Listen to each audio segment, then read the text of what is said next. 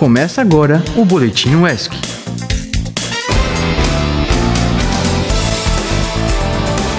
Salve, salve, meu querido ouvinte, tudo bom? Como é que você tá aí nessa terça-feira? Eu sou João Pedro Carqueja e seja muito bem-vindo ao Boletim UESC. Hoje é um dia que já virou um clássico. Dia 3 de outubro, o dia em que Aaron Samuels disse para Cad Aaron que era 3 de outubro. Se você não entendeu ainda, meu querido, hoje é o dia de Meninas Malvadas, o filme de sessão da tarde que virou queridinho da juventude nas últimas décadas. Bom, eu sou Julia Malfi e pode se aconchegar aí para ouvir o boletim de hoje, que ele tá tão recheado quanto o livro do Arraso, já que ontem não tivemos o boletim.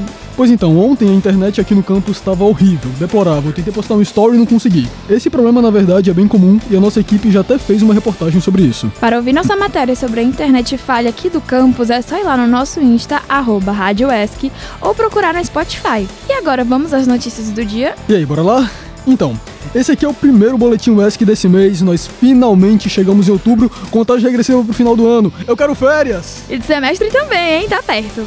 Já tô aqui ansiosa para as férias. Mas o mês 10 chegou e com ele temos a conhecida campanha do Outubro Rosa. Essa campanha foi desenvolvida para alertar mulheres sobre a importância da prevenção e do diagnóstico precoce do câncer de mama e mais recentemente do câncer de colo e útero também, uma parada mega importante. Mas é ainda mais importante lembrar que homens também podem ter câncer de mama. É mais raro, mas é possível. Então previnam-se, se toquem e se lembrem de passar essa informação adiante.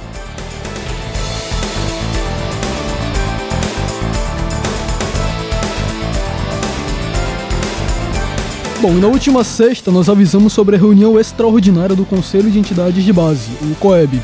E agora estamos reforçando aqui a informação. A reunião acontece hoje, lá no Espaço do Céu, hein? Começa às 15 horas e tem como objetivo conversar sobre os informes, o balanço da atuação da atual gestão do DCE, a situação do RU, que por sinal precisa ser bem comentada, a falta de professores, dentre outros tópicos. Então estão todos convocados aí pelo DCE. Não deixe de comparecer, hein? E por falar em reunião, amanhã vai acontecer, às 13h30, a Assembleia de Docentes da UESC, lá na sala de reuniões do DFCH. Fica ali no segundo andar do pavilhão Adonias Filho, com segunda chamada às 14 horas. Serão debatidos informes sobre a reunião com o governo, pautas sobre os encaminhamentos das paralisações desse mês e do próximo, além de assuntos internos. Então, você, docente da universidade, não deixe de comparecer. E agora, vamos falar de estágio? Você já ouviu falar sobre o estágio não obrigatório? Se não ouviu, vai ouvir agora. E se já, vai ficar mais por dentro ainda do assunto.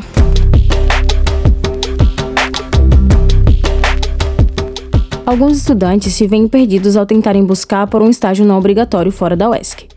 Provavelmente por não saberem como fazer ou qual órgão procurar. Para esse caso, os setores responsáveis por esse processo são a CGE, Coordenação Geral de Estágio, a GERAC, Gerência Acadêmica e o setor de coordenações de cursos, juntamente com a Prograde, Pró-Reitoria de Graduação, que ficam localizados na torre, além dos colegiados respectivos de cada curso. E para te trazer as informações necessárias sobre esse assunto, conversamos com a Lilívia Lima, uma das coordenadoras da CGE. Nós somos um setor é, de parte consultiva e de tramitação de contratos de estágio. Então, o primeiro passo é, é o discente vir ao setor aqui, é, que fica localizado no quarto andar da torre administrativa, é CGE, que estamos aqui dentro da gerência acadêmica, né? Fazemos parte do, do da Prograde, que é a Pró-Reitoria de Graduação, então nós estamos inseridos aqui. Então, o local mais preciso, né, que não vai é, deixar com que o discente fique com nenhum ruído de comunicação, é vir aqui ao setor buscar essas informações de como fazer a tramitação do contrato de estágio explica quais documentações são necessárias para a realização do processo. Primeiramente, eles têm que entender que para dar entrada no contrato de estágio tem que obedecer o prazo de 15 dias antes de iniciar a atividade de estágio. Então, durante esse período que ele está no, no preparo da documentação, ele tem que ver junto à concedente do estágio, empresa, o local onde ele vai fazer o estágio, qual a documentação que eles têm disponível, qual é o contrato de estágio. Caso a empresa não tenha disponível um contrato, né, um modelo de contrato, a gente tem aqui no nosso site da Prograde, Coordenação Geral de Estágio, nós temos ali disponível um modelo de contrato de estágio. E com isso em mãos, eles vão dar entrada na documentação via protocolo geral da UESC, é, com requerimento, preenche o requerimento digital junto ao protocolo e o protocolo geral da UESC é quem vai abrir o processo aqui para a CGE para análise e assinatura dessa documentação. Ela ainda indica os canais de comunicação que o aluno habilitado pode acessar e fazer o acompanhamento constante do processo. Quando ele dá entrada na documentação do estágio, dentro do prazo de 15 dias antes de iniciar a atividade, ele vai receber um número do protocolo, é o número SEI, que é o nosso Sistema Eletrônico de Informação. Então, ele vai receber o número do protocolo, que é o número de acompanhamento. Com este número em mãos, ele vai ter é, como canais de comunicação o e-mail, é, que ele vai receber um e-mail automático, que é o e-mail da, do protocolo. Neste e-mail tem o e-mail da gente, que é o cgs.esc.br. Temos também o nosso contato telefônico, que é o 3680-5318, e eles podem também vir aqui presencialmente é, nos dias de segunda, quarta e sexta, de 8 a meio-dia e de 1 e meia às 16 horas. Ela também nos conta sobre o regulamento que garante o apoio para que o aluno consiga efetuar o cadastro. Segundo a Lei de Estágio 11.788-2008, é, é a lei que rege todos os contratos de estágio, então nós obedecemos a esta lei. Esta lei diz que existem partes dentro dessa, desse, desse vínculo de aprendizagem né, do, do estagiário que precisam assinar o contrato. Então, as partes são a concedente, né, que é o chefe, o representante do local onde ele vai fazer o estágio, o supervisor, que tem que ser uma pessoa com formação na área do aluno, é, ou experiência comprovada na área, a lei de estágio diz isso. O próprio estagiário também tem que assinar, claro, né, como parte principal. O orientador, ele é disponibilizado pela coordenação do colegiado. Então, o aluno não precisa se preocupar em buscar pelos corredores da UESC um orientador. A pessoa pessoa responsável para fazer isso é a coordenação do colegiado. Então, o colegiado tem essa responsabilidade pedagógica de indicar um orientador é, dentro da disciplina, dentro do, do, do, da necessidade do discente ali. E a última pessoa que assina é o representante geral de todos os contratos, que é a Pró-Reitoria de Graduação, professora Márcia Morel. É importante pontuar as diferenças entre o estágio não obrigatório, o qual é acompanhado de remuneração, e o trabalho voluntário, que não está classificado como estágio e cujo setor responsável é a PROP, Pró-Reitoria de Pesquisa e Pós-Graduação. Para além disso, é relevante ressaltar aos discentes interessados e habilitados que a busca e acompanhamento dos processos se dá preferencialmente através do atendimento presencial na sala da CGE. Com produção de Kelmani Fernandes e Jordano Sofiati, captação de áudio de Mailton Figueiredo e Jordano Sofiati, reportagem de Kelmani Fernandes e orientação de Eliana Albuquerque e Priscila Schecker para a Rádio S.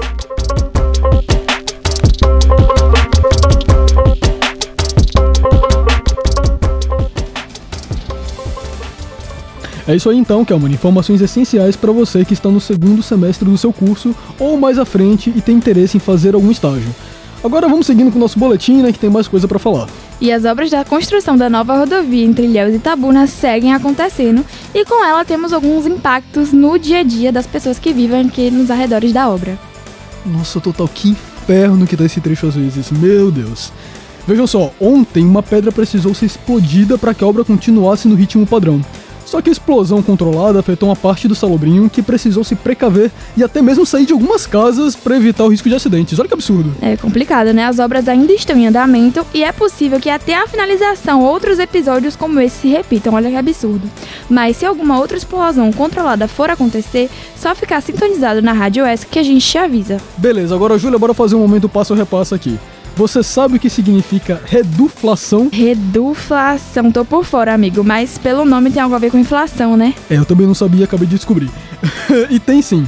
Mas presta atenção que a reduflação é um nome dado para uma prática que está cada vez mais comum aí nos mercados de todo o mundo.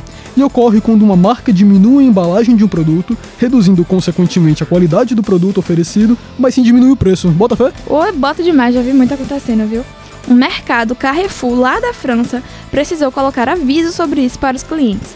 Mas também isso já tem acontecido muito aqui no Brasil, né?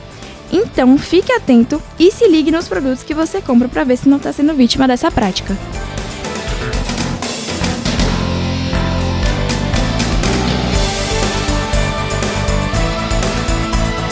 E nesse último domingo, dia 1 aconteceram as eleições municipais para eleger os conselheiros tutelares de cada cidade. Em Itabu, na sua cidade, mais de 6 mil pessoas compareceram às sessões eleitorais e 10 pessoas foram eleitas para compor o conselho tutelar da cidade. É, entre essas 10, 6 são mulheres, inclusive a pessoa mais votada dentre todos os candidatos.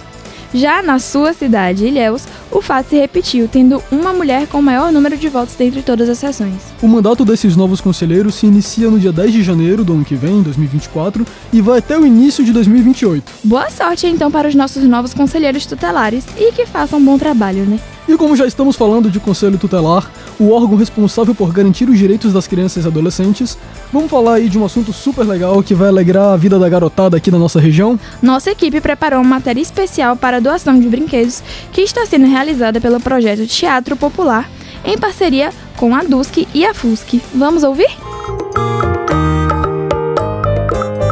Dia das Crianças chegando e tá rolando uma campanha de doações de brinquedos promovida pelo Teatro Popular e Interculturalidade da UESC, em parceria com a DUSC e a FUSC, que serão pontos de coleta, assim como o sebo de seu Miraval, no pavilhão Adonias Filho. Essas doações irão alegrar o Dia das Crianças do assentamento Frei Vantuí, Vila Cachoeira e Vila Porto Seco, e as entregas poderão ser feitas até o dia 9 de outubro. A campanha teve iniciativa da professora Cristiane Queiroz, que atua no projeto Aprender é Divertido, que incentiva a leitura e o aprendizado de toda a comunidade. A professora vem contar um pouquinho pra gente sobre o projeto e a campanha. Essa foi uma iniciativa que eu tenho tomado, eh, já vai fazer agora quatro anos. Cada comunidade vai fazer a sua festinha de Dia das Crianças numa data específica. Além das doações, existem outras formas também de ajudar o espaço a aprender divertido. Eh, as pessoas perguntam bastante como ajudar. Existe alguma outra forma? Existe. Você pode doar material de manutenção para o espaço, para manutenção dos livros. Então a gente precisa manter esse espaço higienizado